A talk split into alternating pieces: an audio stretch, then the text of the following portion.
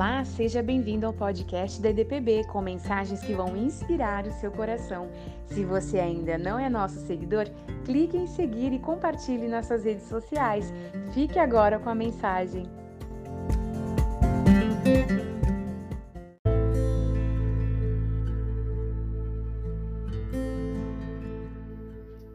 Vamos ler Deuteronômio, capítulo 8, versículo 2. Lembre-se de como o Senhor seu Deus os guiou pelo deserto. Hoje quero falar para vocês sobre a nossa memória e que nós somos pessoas esquecidas, porque também temos uma espécie de memória seletiva. Se eu perguntar para você como foi o seu Natal de 2021, você vai lembrar? Talvez você lembre porque tem a data, que é o Natal. Mas se eu perguntar para você o que você comeu no dia 5 de janeiro de 2022, você vai lembrar?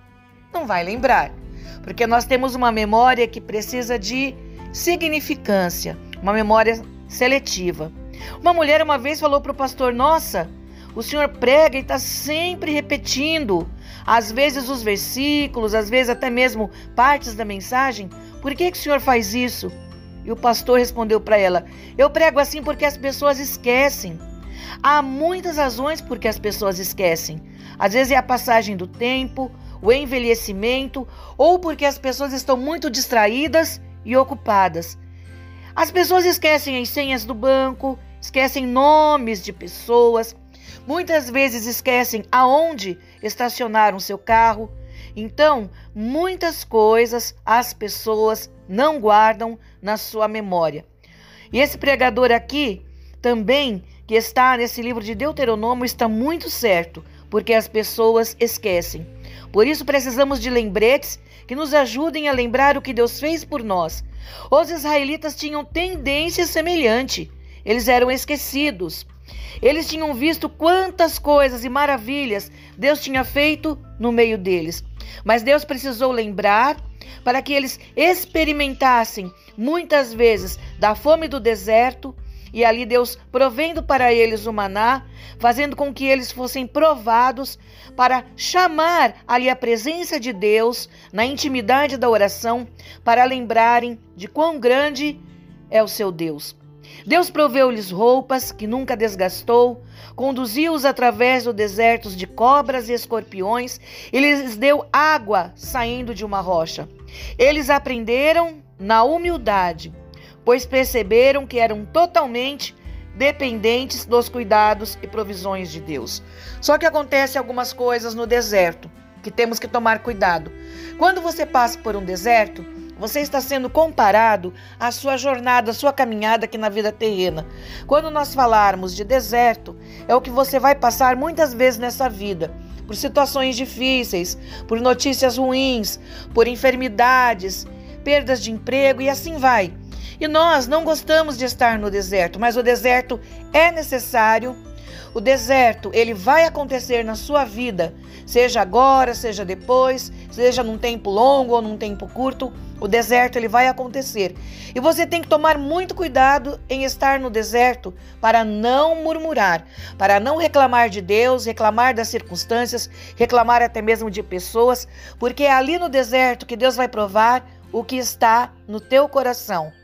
Quais são os sentimentos que você carrega?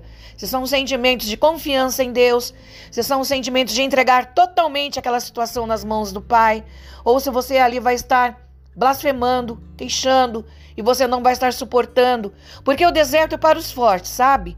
O deserto não é lugar de criança. O deserto não é lugar dos fracos. O deserto é lugar dos fortes.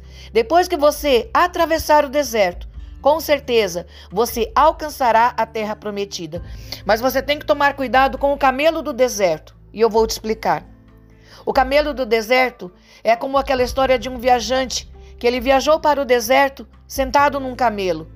E ali, quando chegou a noite, a noite era gélida, fria, tinham ventos muito fortes.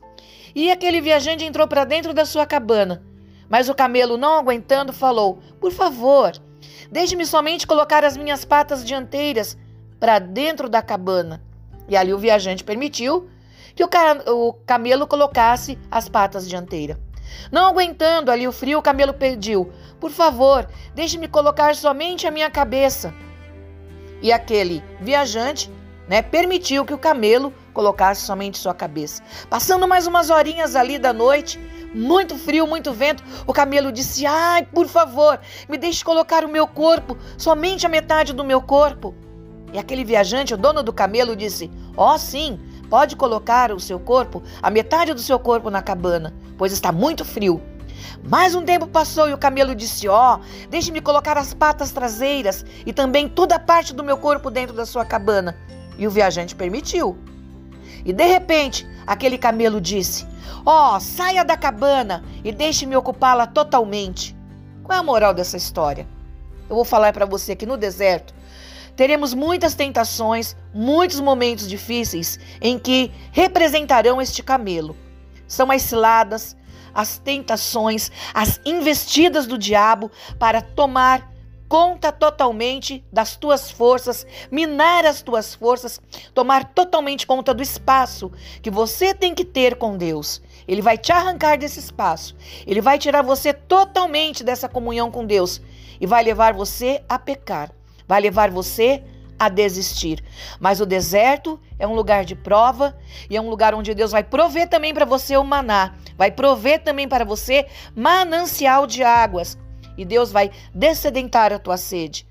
Eu não sei se você está passando por um momento difícil, se você está no deserto, mas não é momento. Se você estiver passando de esquecer das promessas do Senhor, lembre-se, aqui diz, de como o Senhor seu Deus o guiou pelo deserto. Lembre-se das promessas de Deus. Senhor, nós queremos agradecer, porque o deserto faz parte, é inevitável, seja agora, seja depois, por um momento ou não, o deserto faz parte. Possamos aprender a confiar e expulsar todos os camelos intrometidos que virão para ocupar o espaço da nossa mente, da nossa vida, tentando nos desanimar, tentando nos arrancar do lugar de proteção que é estar abrigado em Ti. Obrigada, Senhor, porque sempre nos sustenta, sempre nos renova e que possamos lembrar que o Senhor está nos guiando. Em nome de Jesus, diga aí amém. Olha, que Deus te abençoe, que você esteja lembrando agora das promessas de Deus e que o tempo de deserto muitas vezes acontece, mas que ele também passa. E quando você passar na prova, você estará apto a entrar na terra prometida e no descanso do Senhor. Um beijo no seu coração e até mais!